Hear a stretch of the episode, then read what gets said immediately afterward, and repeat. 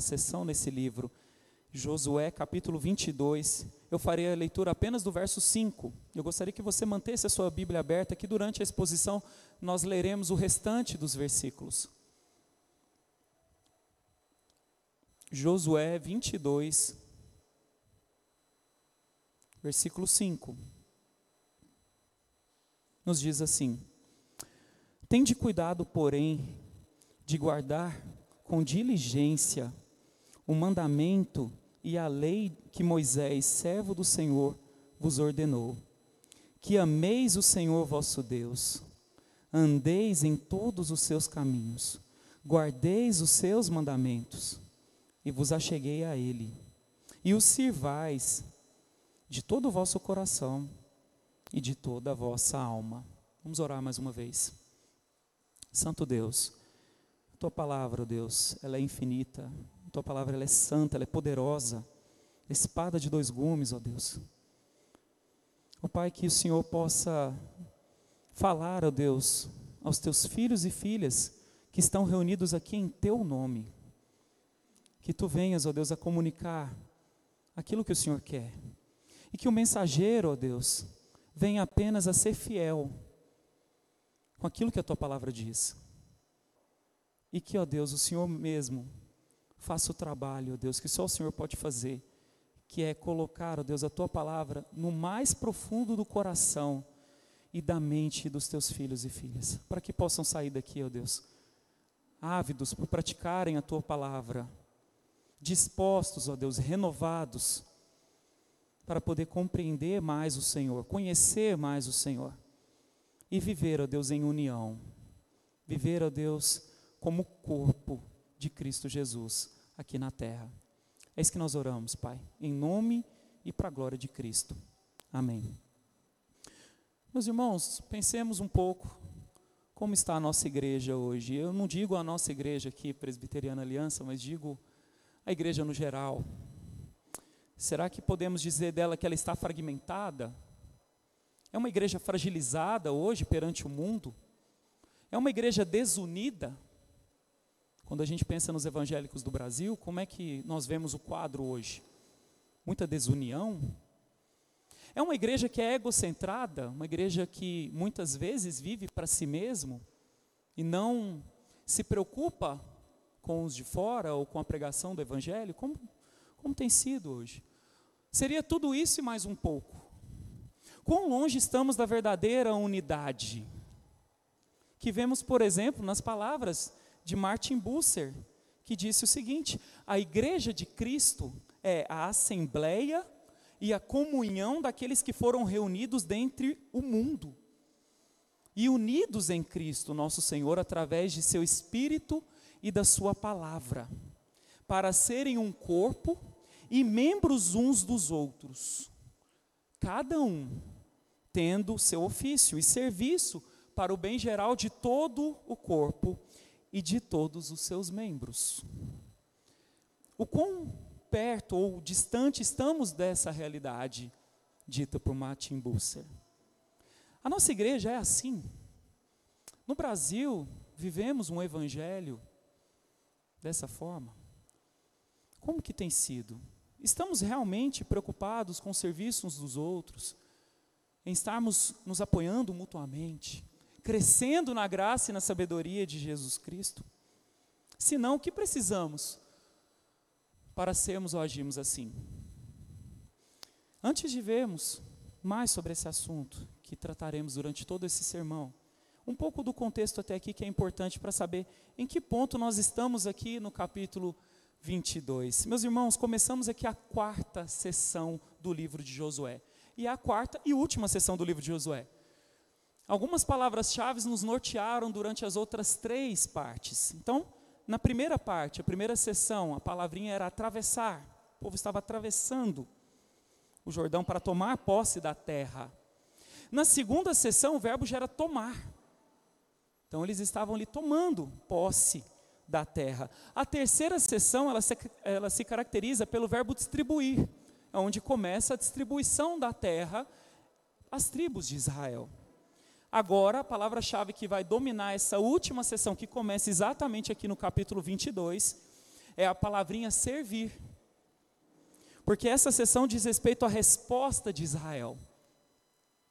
Nós vemos um Deus atuante, um Deus que levou o seu povo à conquista da terra. E agora o que, que esse povo deve fazer em relação ao que Deus mesmo fez por eles? A resposta desse povo deve ser o serviço, deve ser a adoração desse Deus, de todo o coração, por cada um dos seus membros. E não havia melhor forma de servir ao Senhor para a nação de Israel do que serem testemunhas vivas dessa unidade. E aqui nós vamos ver isso. Nós vamos ver algumas implicações disso. Portanto, o tema que nós vamos trabalhar nessa manhã é o seguinte: uma testemunha da unidade. Nós vamos ver isso distribuído ao longo desse capítulo 22. E a primeira ideia que o texto nos traz nessa manhã é a seguinte: o povo de Deus deve estar unido em um propósito. E isso vai compreender a seção dos versos 1 ao verso 9. Eu gostaria que você tivesse aí com sua Bíblia aberta. Meus irmãos, o que há aqui? Josué cita uma união aqui, uma união de propósito entre as tribos de Israel, entre todas as tribos de Israel, mais especificamente entre duas tribos e meia, que já tinham recebido sua herança do lado de lá do Jordão, e as dez tribos meia, que estavam do lado de cá, eles estavam unidos. Essas duas tribos e meia que já tinham recebido herança estavam ajudando os demais irmãos a conquistarem a terra, como ordem do próprio Deus. E nesse momento aqui, meus irmãos, há um clima de despedida. As palavras registradas aqui certamente trazem muito mais peso do que muitas vezes nós percebemos. Aqueles homens, aquelas famílias estiveram juntos durante vários anos, lutando juntos pelo mesmo objetivo, a conquista da terra. E imagina que agora chegou o momento de despedir daquelas duas tribos e meia. Eles, eles iam voltar para suas próprias terras. Perceba como começa as palavrinhas aqui no texto, as palavras do texto aqui nos versos de 1 a 3. Leia aí na sua Bíblia. Então Josué chamou os Rubenitas, os Gaditas e a meia tribo de Manassés. E lhes disse: Tendes guardado tudo quanto vos ordenou Moisés, servo do Senhor, e também a mim me tendes obedecido em tudo quanto vos ordenei. A vossos irmãos, durante longo tempo até o dia de hoje, não desamparastes, antes tiveste o cuidado de guardar o mandamento do Senhor, vosso Deus. Aqui já algo notável logo no início. Primeiro, ele relata a firmeza daquelas duas tribos e meia em guardar tudo aquilo que o Senhor havia ordenado.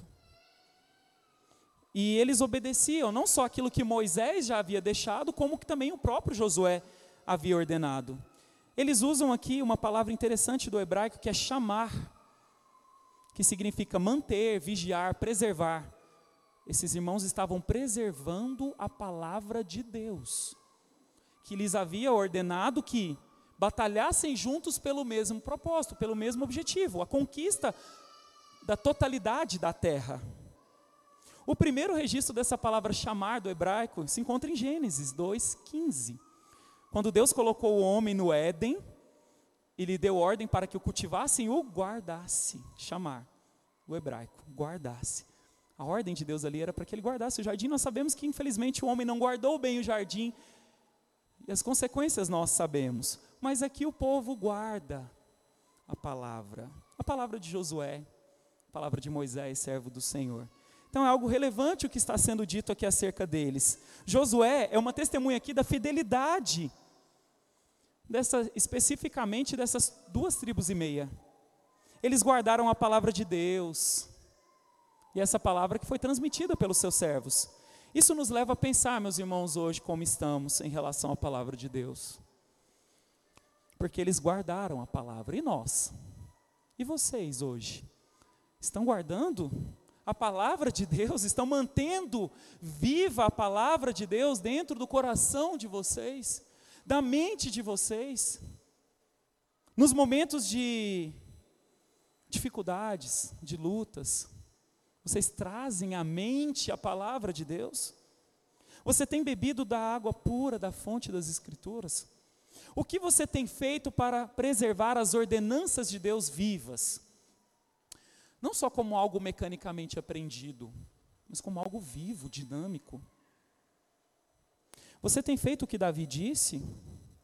Um versículo extremamente conhecido de Salmo 119, verso 11. Ele diz: Guardo no coração as tuas palavras para não pecar contra ti. Como está a nossa igreja? E quando eu falo igreja, eu me refiro a cada um de vocês. Vocês são a igreja, o corpo de Cristo. Vocês têm guardado a palavra de Deus no coração? Há algo profundo aqui ainda no verso 3. Esse verso que lemos aqui, uma palavrinha aqui muito muito significativa para nós. Josué cita que eles não desampararam seus irmãos. Meus irmãos, eles se uniram como se fossem um só homem. Não era uma questão de duas tribos e meia somadas às dez tribos e meia de um lado. A ideia era um só homem. Eles caminhavam tendo um alvo definido, e esse alvo era a glória de Deus. Eles estavam ávidos por obedecerem juntos o mandamento do Senhor na posse da terra, na conquista da terra. Certamente, o apoio aqui dessas tribos em relação às demais tribos não foi apenas militar. Até porque nós sabemos que o Senhor Deus pelejava por eles e à frente deles. Mas aqui havia certamente um apoio espiritual. Porque no momento em que aqueles irmãos desanimassem, haviam, haviam outros irmãos que poderiam chegar e dizer: Vamos, o Senhor está conosco, vamos tomar posse da terra. O Senhor já nos deu essa terra. Certamente eles se apoiavam, e no momento em que o desânimo abatia sobre uns, tinha outros que diziam: Vamos, prossigamos, vamos tomar a terra. E logo eles poderiam sim ter pensado da seguinte forma, e isso revela muito do nosso pensamento hoje. Eles poderiam ter pensado assim, mas não pensaram. Já recebemos a nossa parte. Vocês que continuem lutando aí, nós já recebemos a nossa herança. Aquelas duas tribos e meia, eles já tinham recebido a parte deles.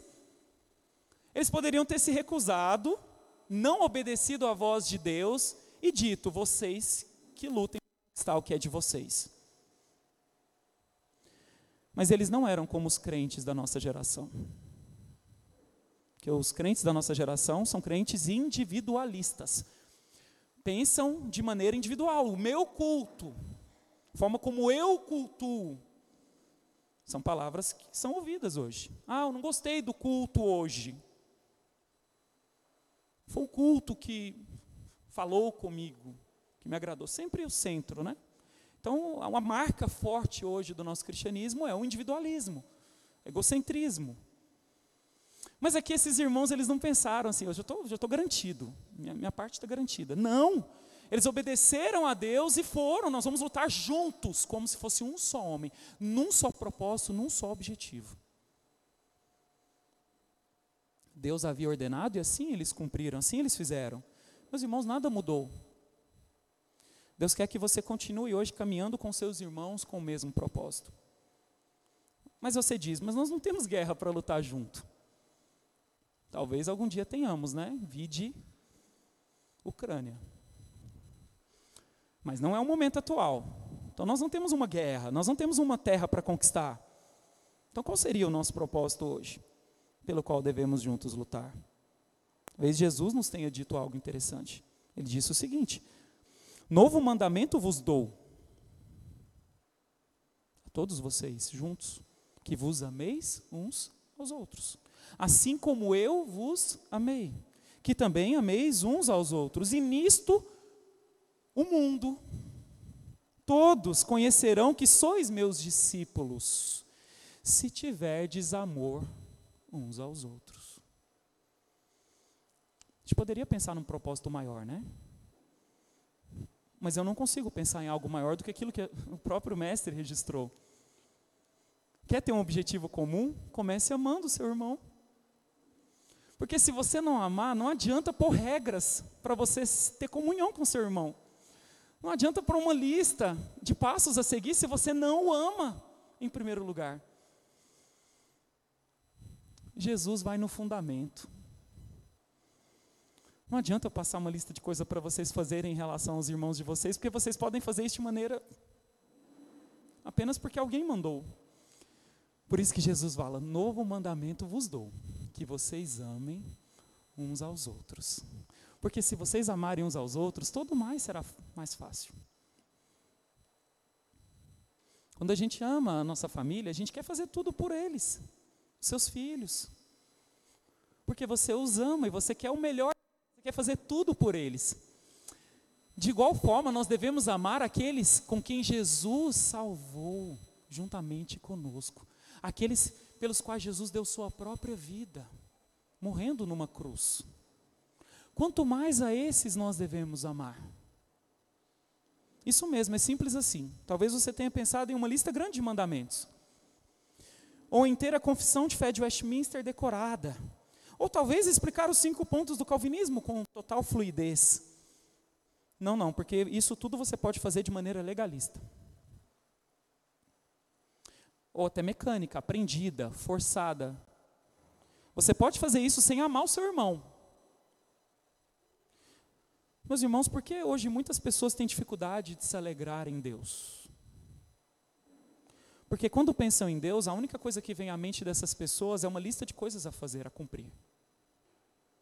Mas Jesus nos ajuda a corrigir o nosso cristianismo. Você precisa amar. Porque se você não ama a Deus, não adianta os mandamentos de Deus. Ser, serão fartos, pesados. Por que, que Davi disse: Eu amo a lei de Deus? Porque ele amava a Deus. O pressuposto de Davi amar a lei de Deus era que ele amava o próprio Deus, porque senão não tem. Não há resistência nisso. Você não vai conseguir caminhar, vai ser um peso, pesado demais, fardo.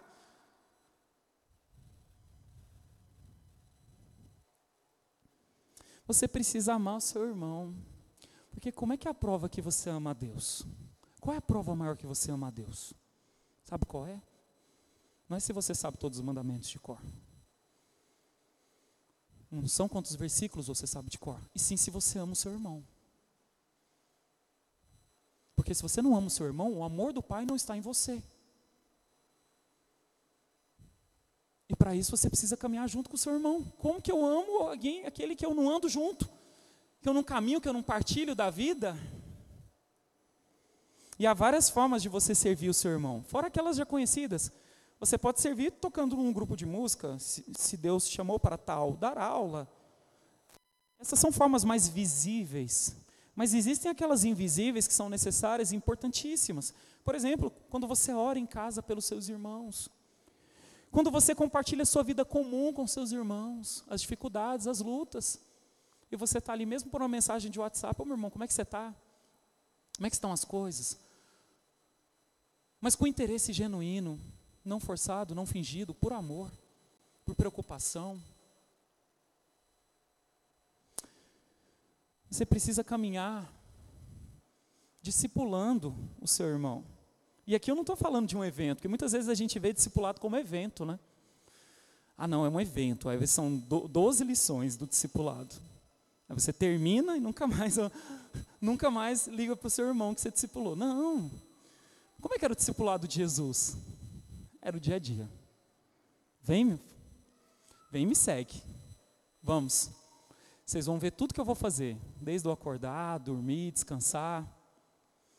Meus irmãos, nós precisamos de viver em mútuo discipulado, andando e caminhando uns com os outros. É isso que vai demonstrar o nosso verdadeiro cristianismo. O discipulado deveria ser um estilo de vida do crente verdadeiro. É ligar para o Tiagão, Tiagão, como é que você está, cara? Pô, Luiz, precisando de uma ajuda aqui. Pô, vamos lá, cara. Vamos, vamos juntos. O texto segue, leia aí na sua Bíblia, nos versos 4 ao verso 9 dessa primeira sessão. Tendo o Senhor vosso Deus dado repouso a vossos irmãos, como lhes havia prometido, voltai-vos, pois, agora e ide-vos para vossas tendas, a terra da vossa possessão que Moisés, servo do Senhor, vos deu da além do Jordão. Tende cuidado porém, de guardar com diligência o mandamento e a lei que Moisés, servo do Senhor, vos ordenou, que ameis o Senhor vosso Deus, andeis em todos os seus caminhos, guardeis os seus mandamentos e vos achegueis a ele, e os sirvais de todo o vosso coração e de toda a vossa alma. Assim Josué os abençoou e os despediu, e eles se foram para suas tendas. Ora, Moisés dera herança em Bazã, a meia tribo de Manassés. Porém, a outra metade deu Josué entre seus irmãos, daquém do Jordão, para o ocidente. E Josué, ao despedi-los para suas tendas, os abençoou e lhes disse: Voltai às vossas tendas, com grandes riquezas, com muitíssimo gado, prata, ouro, bronze, ferro e muitíssima roupa. Reparti com vossos irmãos o despojo dos vossos inimigos. E assim os filhos de Ruben, os filhos de Gade e a meia tribo de Manassés voltaram e se retiraram dos filhos de Israel em Siló que está na terra de Canaã, para irem à terra de Gileade, a terra da sua possessão, de que foram feitos possuidores segundo o mandato do Senhor por intermédio de Moisés. Meus irmãos, Josué relata aqui a essas tribos que Deus havia dado descanso a seus irmãos e que agora eles poderiam voltar em paz para suas terras. Mas ele não faz isso sem antes exortá-los quanto à manutenção da fidelidade a Deus. Ele os abençoa também. E Deus graciosamente concede riquezas a esses homens. Eles voltam com muitas riquezas. Josué, aqui um ancião, sabia que no momento de tranquilidade, momento de baixar as armas, de ter um pouco de paz, é um momento que todos têm a tendência de baixar a guarda, de não vigiar. Israel pecou várias vezes e nós vemos, nós vimos isso ao longo do, do livro de Josué, quais, são, quais eram os momentos de claro pecado do povo em Josué? Quando eles estavam em momentos de descanso, em momentos de tranquilidade, eles pecaram, eles se descuidaram espiritualmente. Mas você também é assim. Você age da mesma forma. Quando tudo está bem, normalmente você dá uma, uma relaxada. Aí você já não ora mais, ou ora pouco, Aí você já não lê a Bíblia com aquele afinco. Está tudo bem. E quando está tudo bem, você acha que está tudo bem por causa de você mesmo. Você pensa, eu estou gozando paz, tudo dá certo. Você pensa que é por causa da sua própria habilidade e artimanha. E aí você deixa de buscar a Deus. Você deixa que a rotina tome conta. A dificuldade, meus irmãos, é um lembrete para todos nós, que devemos nos apegar a Deus o tempo todo. O comentarista diz o seguinte: não devemos perder a ordem aqui. Primeiro você ouve a Deus, você tem que ter o cuidado de ouvir, estar absorvendo a palavra de Deus. Então nós lhe damos o nosso amor. Não diz que a fé vem pelo ouvir, ouvir a palavra de Deus. E nós lhe amamos por isso. Então vem uma caminhada de obediência. Porque se você misturar isso aqui, você desvia para uma heresia. Amar sem ouvir, ou para o legalismo, obedecer sem antes amar. E meus irmãos, como o nosso cristianismo é permeado dessa mistura. Nós vemos claramente hoje no evangelicalismo moderno, especialmente meios pentecostais, neopentecostais, essa primeira parte, o amar sem ouvir. As pessoas não querem estudar a palavra de Deus. Elas querem simplesmente amar, amar, amar, e não, não conhecem o alvo do amor. O que incorre em graves e desvios, heresias surgem. Aí a imaginação humana é muito fértil. E começa a vir umas coisas estranhas, esquisitas, práticas estranhas, porque não estudam a palavra de Deus. Mas o outro lado é igualmente perigoso. As pessoas que querem simplesmente obedecer, mas não têm nenhum afeto. Elas não amam a Deus primeiro. E aí, sabe o que, que acontece com essas pessoas? Elas são tristes, amarguradas. Porque Deus para elas é apenas alguém que lhes dá ordens. E não um pai que ama os seus filhos e que seus mandamentos são uma forma de proteger os seus filhos. Elas encaram apenas o mandamento de Deus como algo tem que cumprir como se fossem ali militares treinados para uma obediência fria, sem reflexão, porque não amam a Deus. E nisso você tem o outro lado, que é o legalismo. Mas nós não devemos estar em nenhum desses lados. Por isso, ame a Deus, ame seus irmãos, vivam com um propósito apenas, cresçam à medida, a estatura de Cristo uns com os outros. Mas o texto ele prossegue e diz que nós também devemos estar unidos na pureza. E isso vai estar a partir do verso 10 até o verso 20. Nós temos aqui, meus irmãos, nessa sequência desse texto, algo muito interessante. O povo de Deus está se unindo aqui pela pureza espiritual. E como isso vai se dar? Leia aí, dos versos de 10 a 12, acompanhe na sua Bíblia. Vindo eles para os limites pegados ao Jordão na terra de Canaã, ali os filhos de Ruben, os filhos de Gade, a meia tribo de Manassés, edificaram um altar junto ao Jordão, altar grande e vistoso. Os filhos de Israel ouviram dizer: Eis que os filhos de Ruben, os filhos de Gade, a meia tribo de Manassés, edificaram um altar de frente à terra de Canaã, nos limites pegados ao Jordão, do lado dos filhos de Israel. Ouvindo isso, os filhos de Israel ajuntou-se toda a congregação dos filhos de Israel em Siló, para saírem a peleja contra eles. Ah, meus irmãos, primeiro chega uma notícia inesperada e terrível às tribos que ficaram. Pensa, acabou de ter a despedida e eles foram. No caminho, eles param de frente ao Jordão resolvem construir um altar grande e vistoso. Aquelas tribos que ficaram para trás, imediatamente pensaram: estão fazendo algo errado. Estão pecando contra o Senhor. As tribos aqui do leste estavam construindo um altar. Isso não era algo ser, sem importância aqui, meus irmãos, precisamos de entender isso. Ter um altar diferente do altar em Siló, esse sim estabelecido por Deus, onde ficava o tabernáculo do Senhor, simbolizava uma ruptura daquelas tribos com o restante das tribos. Simbolizava, acima de tudo, que eles como se eles fossem fazer uma adoração paralela. Tinha um templo estabelecido por Deus em que eles deveriam adorar juntos. E de repente se depara com essa notícia: eles estão construindo um outro templo. O que, que aquelas tribos que ficaram pensaram? Vão se apartar do Deus verdadeiro, do Deus legítimo, do Deus único.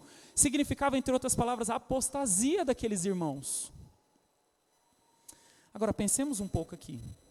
As doze tribos, meus irmãos, elas trabalharam juntas, pelo mesmo objetivo durante vários anos. Agora chega o tempo de paz, vamos descansar. Eles haviam acabado de despedir. Estavam cansados de guerrear, sim, anos e anos de batalhas e lutas intensas, mortes. Eles estavam cansados. A despedida certamente com muita emoção, afinal eram irmãos que batalharam juntos. Agora de repente essa notícia chega. Mas sabe o que, que acontece? Eles não fizeram um pouco caso da notícia. Eles poderiam ter pensado, nós estamos cansados. Eles fizeram um altar lá? Tá bom, né? Eles adoram lá, a gente aqui está tudo bem, vamos continuar da mesma forma. Mas eles sabiam que era ordenança do Senhor serem totalmente puros, guardarem os mandamentos de Deus. Então eles arregaçaram as mangas de novo e se prepararam para marchar contra os seus próprios irmãos. Boyce, citando Schaefer, diz assim: Isso é simplesmente tremendo. Esses homens não eram vendedores ambulantes, ao contrário, eles estavam cansados de lutar. Não estavam zangados, ciumentos ou ressentidos com os irmãos do outro lado do rio, eram irmãos. Por que então as tribos do oeste estavam preparadas para entrar em guerra contra as tribos do leste? Existe apenas uma explicação embora amassem os irmãos do leste e estivessem cansados de lutar, no entanto, amavam mais a honra de Deus e estavam determinados a não deixar que nada se opusesse a ela. Eles eram zelosos por Deus. Meus irmãos, isso aqui é impressionante. Havia algo mais caro para aquelas pessoas, para aqueles irmãos, do que a paz com seus próprios irmãos. A santidade de Deus, a honra de Deus, para eles era algo mais importante do que ter paz com seus próprios irmãos. Não havia sequer possibilidade para esses irmãos de concessão quanto ao templo de Deus, porque era uma profanação do próprio Deus. Isso me trouxe à mente as palavras de Cristo sobre o custo do Evangelho.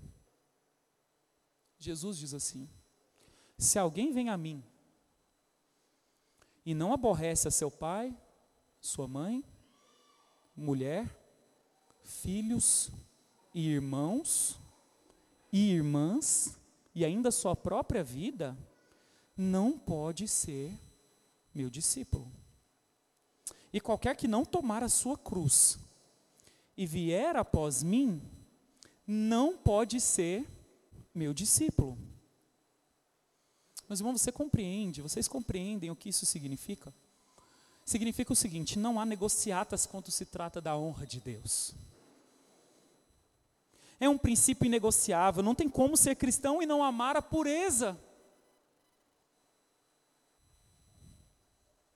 Não dá para ser cristão e viver confortável nesse mundo caído. Não dá para ser cristão e ao mesmo tempo agradar todo mundo à sua volta. Se você quiser agradar os seus parentes, seus irmãos de sangue, muito provavelmente você vai para longe do Evangelho, se eles são ímpios. Não tem como, não dá para negociar. Por exemplo, você vai abrir mão do culto público, afinal, Muitas reuniões familiares são na hora do culto público, aí você vai ter que fazer uma escolha. A minha família de sangue ou a Deus? Não tem como, e Jesus já nos alertou em relação a isso.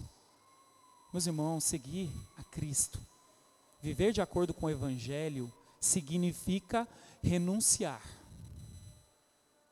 Renunciar à paz, como esses irmãos fizeram aqui. Eles estavam dispostos a renunciar à paz acabou a guerra.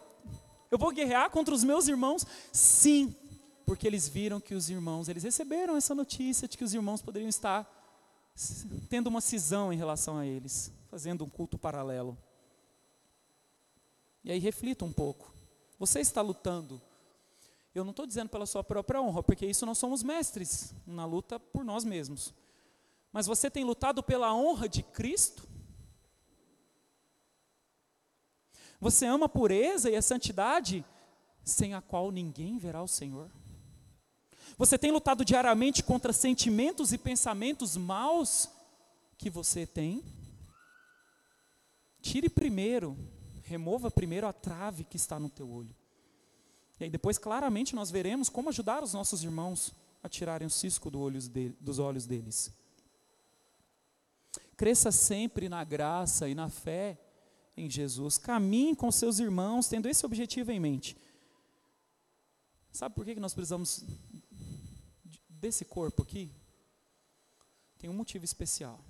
Porque todos nós estamos debaixo da mesma luta. Paulo já tinha dito: a nossa luta não é contra a carne, contra o sangue, contra, mas sim contra os principados e potestades. Meus irmãos, a nossa luta é contra o pecado. A nossa luta é contra o nosso próprio coração. E nessa luta eu vou dizer uma coisa para você: se você tentar caminhar sozinho, sozinho você vai naufragar. Você vai perder, eu te digo, você vai perder se você tentar caminhar sozinho. Sabe por quê? Porque Deus salvou um corpo, não pessoas individuais, mas um corpo. Ele deu a vida pelo seu corpo, pela sua noiva, coletivo andamos todos juntos, devemos lutar todos juntos contra o pecado do nosso coração. Pare de viver uma fé individualista.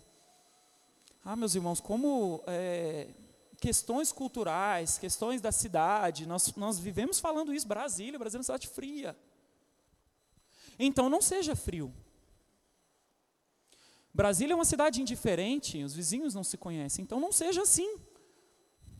Preocupe-se com as pessoas que moram do lado, do seu lado. Ore por elas, comece orando por elas. Eu não vou bater na porta delas. Se orar por elas, já vai ser um caminho. Comece por aí. Comece se importando. E comece se importando, sabe com quem? Com seus irmãos aqui dentro. Porque senão, meus irmãos, não vamos fazer lá fora, não vamos nos enganar. Eu não vou ter um amor pelas pessoas do mundo se eu não amo quem está aqui. Se o amor não começa aqui, como eu vou amar quem é de fora? No texto, acontece, no texto acontece um movimento interessante. A guerra ela não começa de imediato.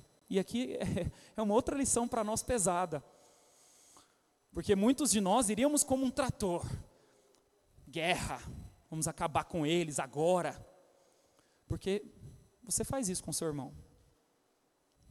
Você não pergunta o que está acontecendo, você chega e fala, pá, e já joga no lombo dele, descarrega no lombo dele tudo aquilo que você quer descarregar. Mas aqui não acontece isso. As tribos do oeste estavam sim prontas para a guerra. Eles entenderam que era um motivo justo, existia um motivo para guerrear. Mas antes, eles enviaram uma comitiva para investigar a situação e ver se o erro que acreditavam estar acontecendo não poderia ser corrigido, ser sanado. Aqui nós vemos unidos o amor e a preocupação com a santidade de Deus. Um não precisa sair, meus irmãos, e aqui nós confundimos. Porque muitas vezes nós é, temos o motivo correto, mas não amamos. E aí a gente mete o pé pelas mãos quando vai falar com os nossos irmãos. Primeiramente eu tenho que amá-lo primeiro. Aí depois eu chego, meu irmão, vamos ver isso aqui juntos? Vamos olhar a palavra aqui, vamos. Eu percebi isso, vamos olhar isso aqui juntos. Eles mandam uma comitiva para averiguar a situação, para ver se não tinha como ser sanado antes de ter uma guerra entre irmãos. Um não foi esquecido ou ignorado por causa do outro. Nós vemos aqui que a comitiva do Oeste, ela foi direta também ao descrever o que a preocupava. Eles chegam, meus irmãos, não tem rodeio. Eles entenderam que aquilo era algo muito importante, então eles não chegam com delicadezas indesejáveis. Mas eles chegam assim, diretos, francos, sinceros, amorosos, mas diretos. Veja aí nos versos 13 ao 18, na sua Bíblia. E aos filhos de Ruben, aos filhos de Gade e à meia tribo de Manassés enviaram os filhos de Israel para a terra de Gileade, Finéias, filho de Eleazar, o sacerdote, e dez príncipes com ele de cada casa paterna, um príncipe de todas as tribos de Israel. E cada um era cabeça da casa de seus pais, entre os grupos de milhares de Israel. E indo eles aos filhos de Ruben, aos filhos de Gade e à meia tribo de Manassés, a terra de Gileade, falaram-lhes, dizendo: assim toda a congregação do Senhor. Que infidelidade é esta que cometeste contra o Deus de Israel, deixando hoje de seguir o Senhor, edificando-vos um altar para vos rebelardes contra o Senhor? Acaso não nos bastou a iniquidade de Peor, de que até hoje não estamos ainda purificados, posto que houve praga na congregação do Senhor, para que hoje abandoneis o Senhor? Se hoje vos rebelais contra o Senhor, amanhã se irará contra toda a congregação de Israel. Se a terra da vossa herança é imunda, passai-vos para a terra da possessão. Meus irmãos, perceba aqui a linguagem direta desses irmãos, o assunto era urgente. Eles estavam sim com amor, eram seus irmãos, lembra? Eles acabaram se despedir desses irmãos. Mas eles também tinham um senso de urgência, então eles foram direto ao ponto. As palavras são claras. Rebelião é chamado de rebelião, eles não tentam usar eufemismos. Não, acho que, acho que vocês deram uma deslizada aqui. Muitas vezes a gente, acho que aconteceu isso. Não, não tem isso, ó. Vocês estão em rebelião. Não se pode fazer isso, vocês estão construindo outro templo, eles são diretos, francos, diretos. Existe uma conexão clara aqui, meus irmãos, entre a desobediência de um e o sofrimento de muitos. Nós vimos aqui que toda a congregação de Israel, eles dizem que Deus se iraria contra eles por causa do desvio dessas duas tribos e meia. Todas, todas as, outras, as demais tribos sofreriam por conta disso. E na igreja é assim também. Muitas vezes a gente pensa, de maneira individual, que o que eu faço não interfere no, no que acontece aqui dentro mas sim interfere, meus irmãos. Por isso o nosso trabalho é ainda maior. E por isso nós precisamos de estar juntos. Porque o que você faz, o pecado que você comete fora, interfere dentro do corpo, porque você é a igreja de Cristo. Então, sim, interfere. Não dá para tolerar apostasia. Precisamos ser zelosos em relação à honra de Deus. Ela é importante. Mas também o povo do oeste estava disposto, meus irmãos, e aqui é uma parte graciosa do texto.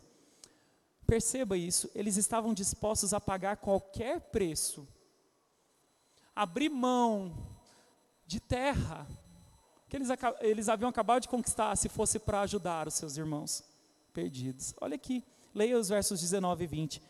Ele começou dizendo: Se a terra da vossa herança é imunda, passai-vos para a terra da possessão do Senhor, onde habita o tabernáculo do Senhor, e tomai possessão entre nós, e não vos rebeleis, porém, contra o Senhor, nem vos rebeleis contra nós, edificando-vos altar afora o altar do Senhor nosso Deus.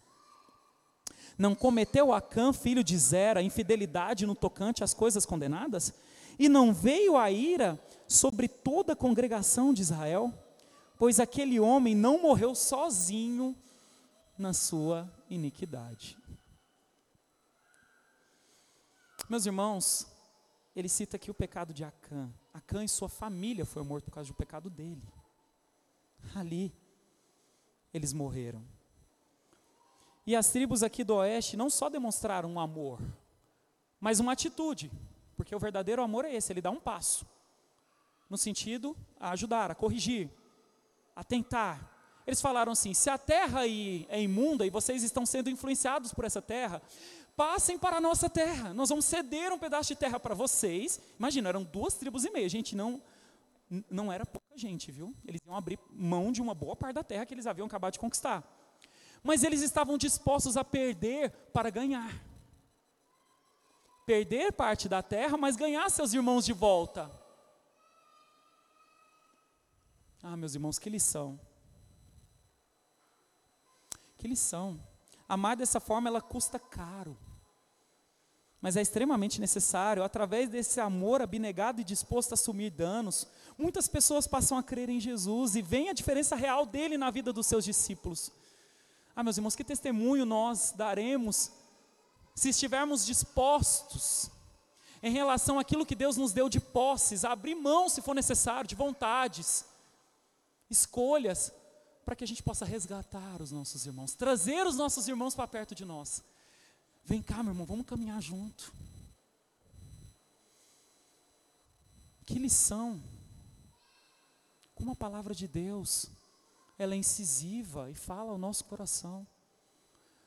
Você precisa abrir mão, estar disposto. Fala, Senhor, estou disposto a abrir mão do que for necessário, do que for necessário, daquilo que muitas vezes é lícito, mas que não convém, para que eu possa amar o meu irmão e trazer ele para perto de mim. E que a gente juntos possa adorar o mesmo Deus. Perceba as palavras de Jesus em João 10, 17 e 18. Por isso o Pai me ama. Perceba o exemplo que nós devemos ter. Porque eu dou a minha vida para reassumir. Ninguém a tira de mim, pelo contrário, eu espontaneamente a dou. Tenho autoridade para entregar e também para reavê-la. Esse mandato eu recebi de meu Pai. Meus irmãos, se quisermos amar uns aos outros dessa forma abnegada, precisamos de estar dispostos como Jesus. Ah, meus irmãos, Jesus deu aquilo que tinha de mais precioso, a sua própria vida. O que Deus tem pedido de você? O que Ele pede de você? Muitas vezes Ele pede tão pouco. É uma carona, é uma ajuda, é uma oração. E Ele vai fazer isso através dos seus irmãos. Entendo que quando o irmão te procura, Deus quer que você o ajude. Se você não consegue ajudar, chama alguém, vamos ajudar, mas se preocupe. Você compreende a importância da união pela pureza na vida? Meus irmãos, muitas vezes olhamos para a vida dos puritanos e nos vemos muito distantes do que eles viveram. Não é utopia. O que movia aqueles irmãos era a glória de Deus. Eles entenderam bem que a vida é para a glória de Deus e que a pureza deve ser mantida com qualquer custo, acima de qualquer coisa. E nós precisamos de caminhar juntos nisso, porque só seremos puros se caminharmos juntos e nos ajudarmos mutuamente. Ame seus irmãos. Mas ainda, o texto nos reserva uma outra lição. O povo de Deus também deve estar unido em louvor, em adoração. Quer saber o que mais me surpreendeu nesse texto? Vem agora. Veja aí os versos 21 a 23. Então responderam os filhos de Ruben, os filhos de Gade a meia tribo de Manassés e disseram aos cabeças dos grupos de milhares de Israel: O poderoso, o Deus, o Senhor poderoso, o Deus, o Senhor, ele o sabe. E Israel mesmo saberá. Se foi em rebeldia ou por infidelidade contra o Senhor, hoje não nos preserveis se edificamos altar para nos apartarmos do Senhor, ou para sobre ele oferecermos holocausto e ofertas de manjares, ou sobre ele fazemos oferta pacífica, o Senhor mesmo de nós o demande. Meus irmãos, perceba a reação dessas duas tribos e meia após serem confrontados. Eles concordaram com as acusações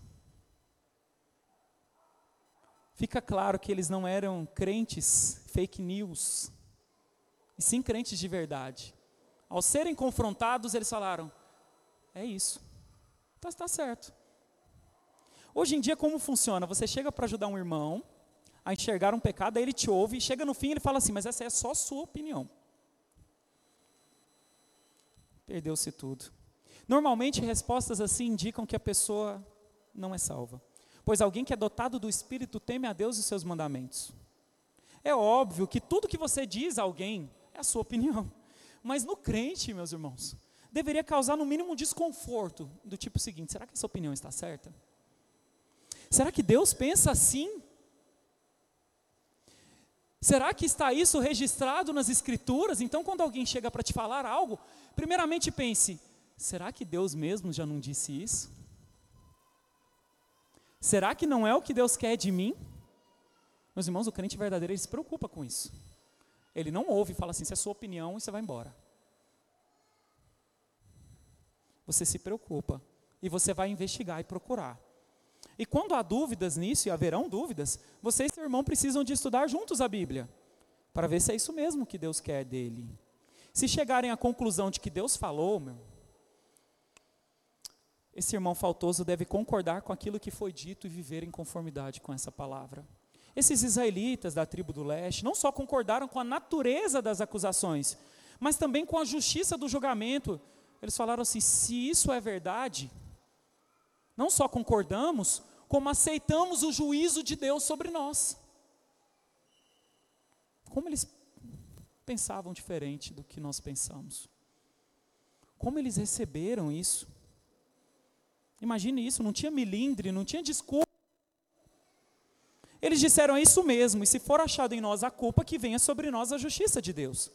Seria o sonho de qualquer liderança de igreja fiel, conselho, confrontar um irmão e ele falar assim: é isso mesmo. Se for achado culpa em mim, eu estou disposto a cumprir a pena necessária para ser restaurado. Esse tipo de submissão é raríssima hoje. Como você age quando você é confrontado? Quando é você que está na berlinda? E meus irmãos, o fato é que ninguém gosta. E você não precisa gostar de ser confrontado. Você precisa de dar ouvidos. Ouça. Leve em consideração. Leia a Bíblia. Vê se é uma orientação de Deus. Porque se o seu irmão está te falando algo de Deus, uma orientação de Deus, que está na palavra de Deus, se você não ouvir, não é o seu irmão que você não está ouvindo mas é a Deus.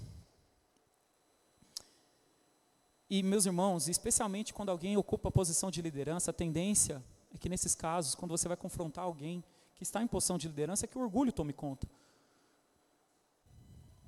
Então pense então em quão orgulhoso você é. Como isso é grave diante do nosso Deus. Meus irmãos, o orgulho ele fecha portas para correção e crescimento espiritual. Ele coloca uma barreira você fala assim, não, sai. E você deixa de ver a graça de Deus agindo. trazendo a você e fazendo você enxergar algo que você não enxergava. Na maioria das vezes, um confronto como esse numa igreja termina mal para a vergonha nossa. Mas no caso aqui, tudo terminou bem. Vamos ver como isso acontece? Leia aí nos versos 24 a 29. Pelo contrário, fizemos por causa da seguinte preocupação. Veja aqui o que movia o coração das duas tribos e meia.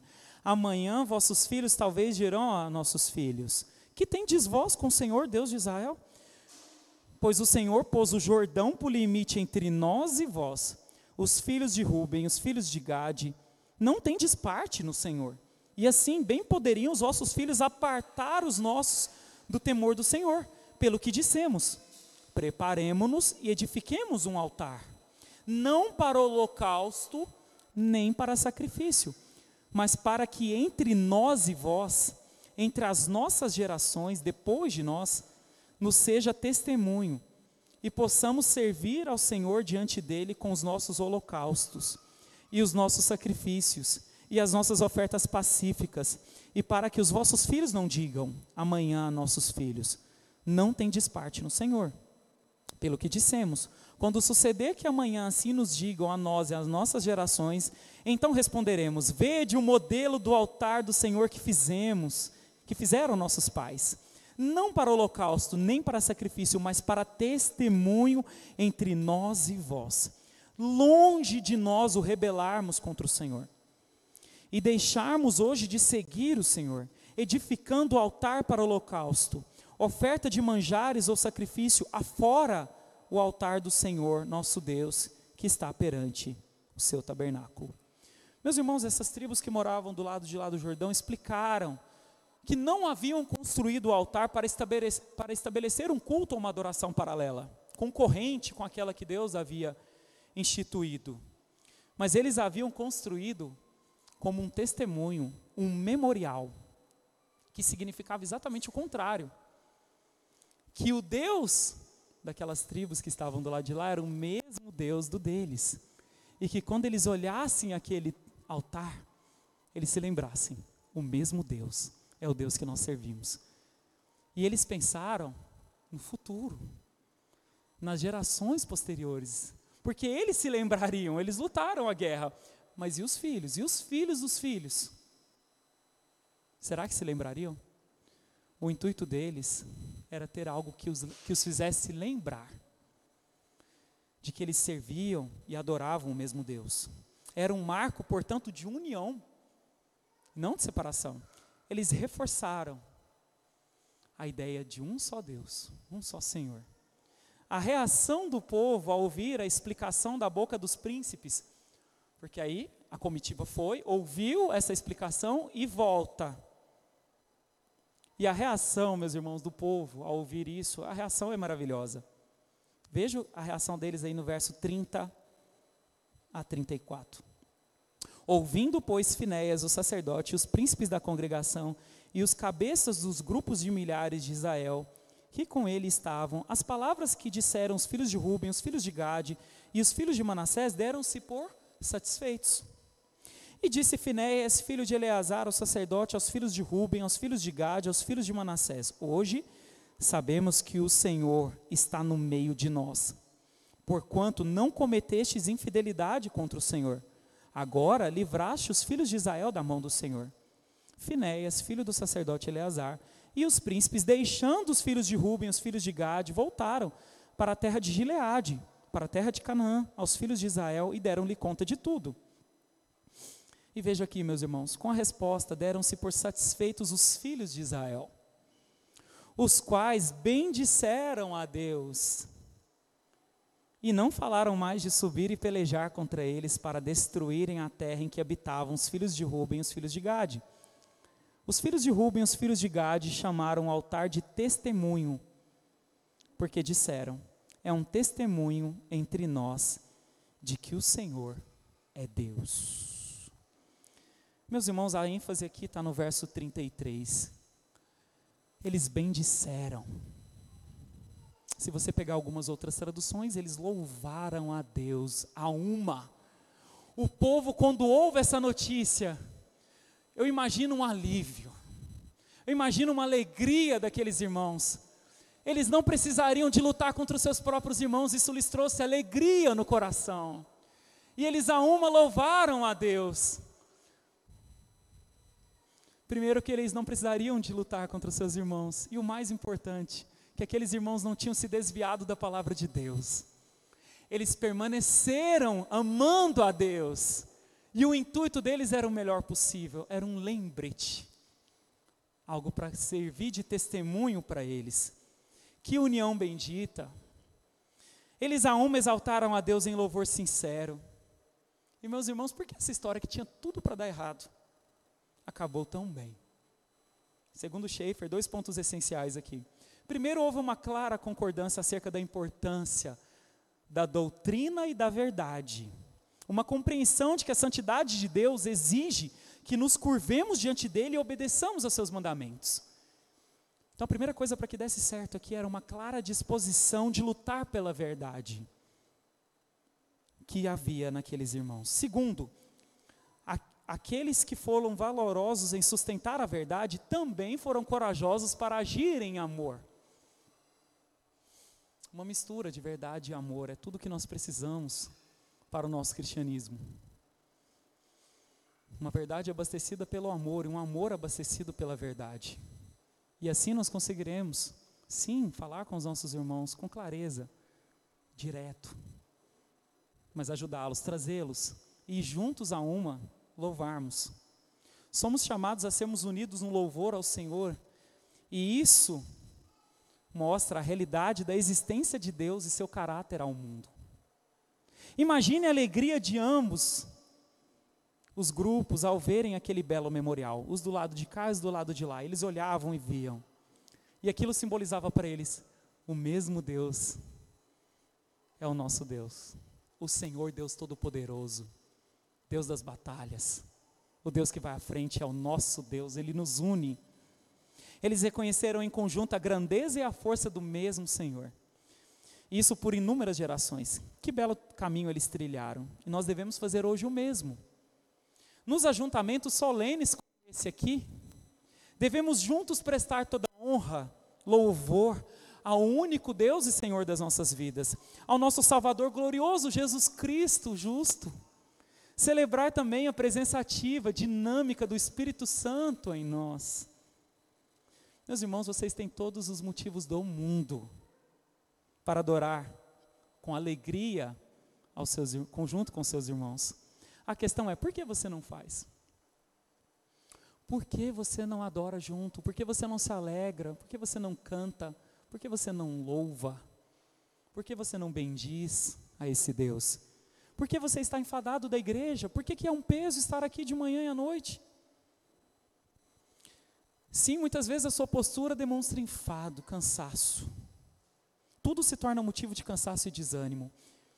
Por qualquer motivo você deixa de ter parte de estar junto com seus irmãos. Deixa de vir ao culto, deixa de trabalhar para o Senhor que te deu a vida, a respiração e tudo mais.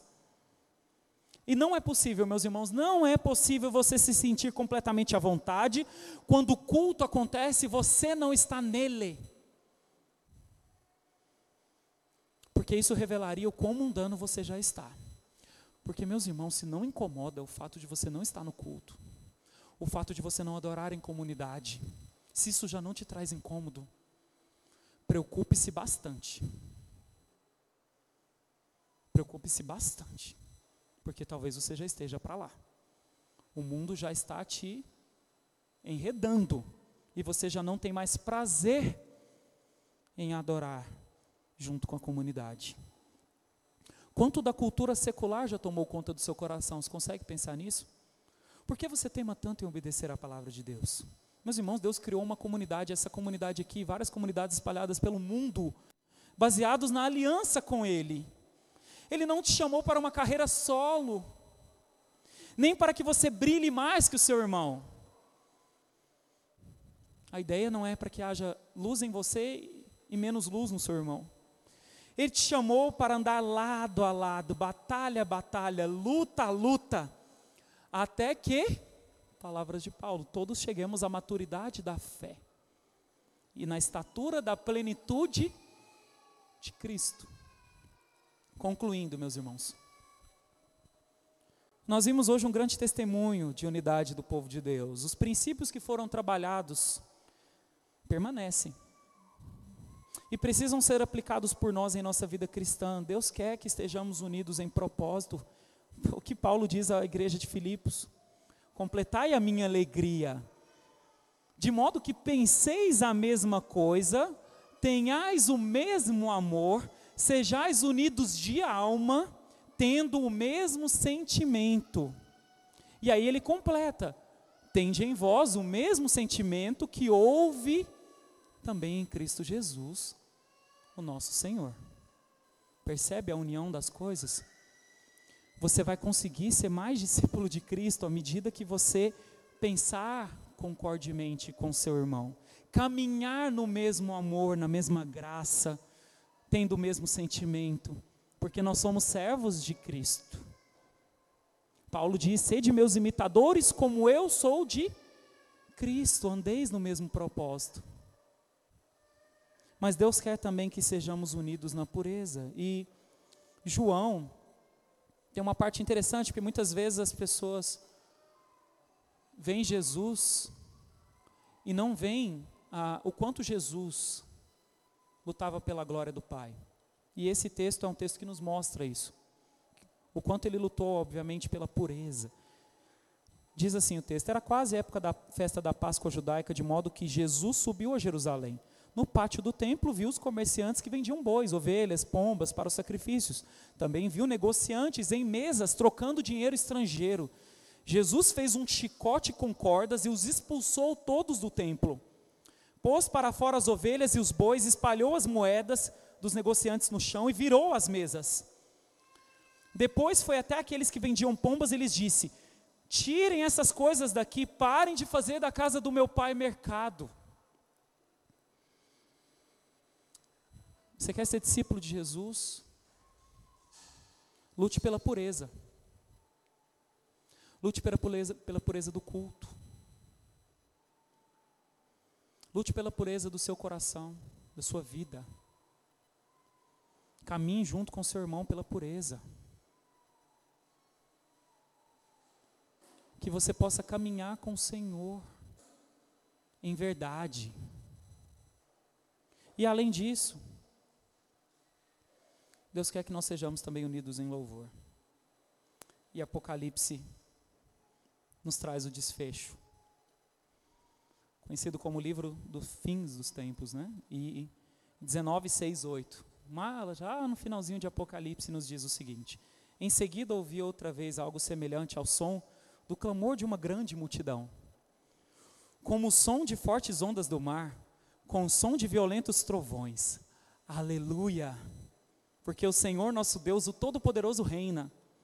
Alegremos-nos, exultemos e a Ele demos glória, pois chegou a hora do casamento do cordeiro e a noiva já se preparou. Ela recebeu um vestido do linho mais fino, puro e branco, porque o linho fino representa os atos, os atos justos do povo santo. Meus irmãos, não há melhor forma de prepararmos para a volta de Cristo do que juntos, juntos louvarmos o nosso Deus e dizemos aleluia.